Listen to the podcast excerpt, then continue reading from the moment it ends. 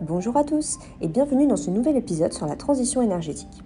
Ce dont on va parler aujourd'hui, c'est de la façon de participer à cette transition énergétique à l'échelle de notre logement. La transition énergétique désigne la nécessaire modification des modes de production et de consommation de l'énergie.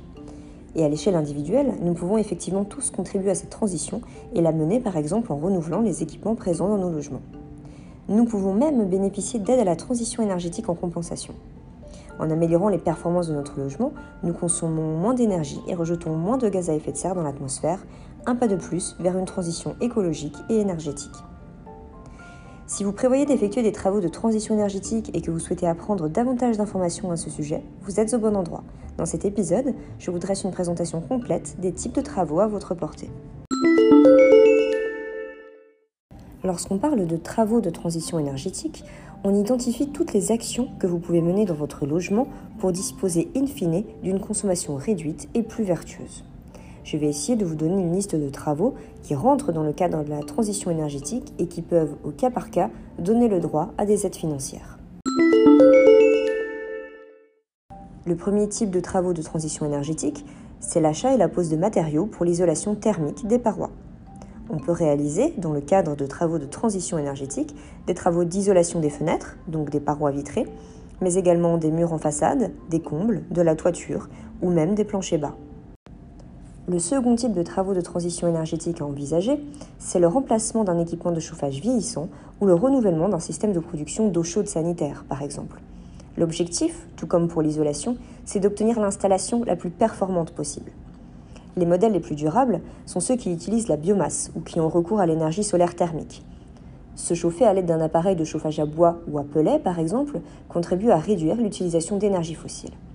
La pose d'une pompe à chaleur peut aussi donner le droit à une aide financière conséquente dans le cadre de vos travaux de transition énergétique. Enfin, pour contribuer à votre échelle à la transition énergétique, vous pouvez également installer un système de ventilation mécanique contrôlée à double flux, VMC.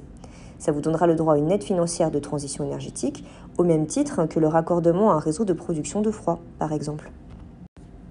Pour terminer, et si votre budget vous le permet, vous pouvez également vous lancer dans une rénovation énergétique globale. La rénovation globale, qu'est-ce que c'est?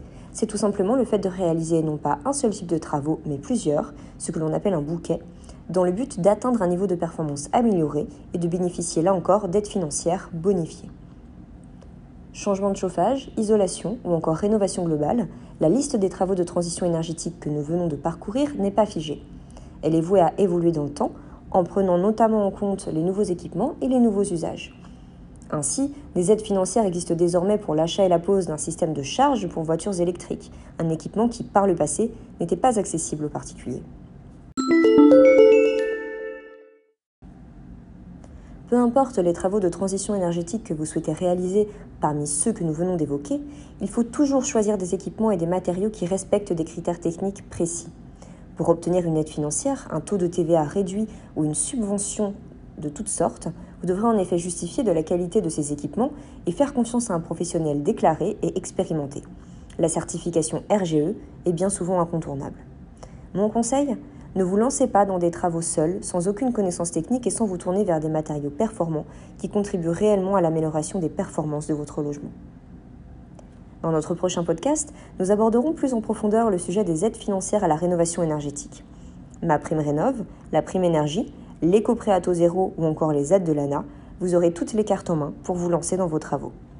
En attendant, vous pouvez aussi consulter notre blog sur transition-énergétique.eco ou nous rejoindre sur Twitter. À bientôt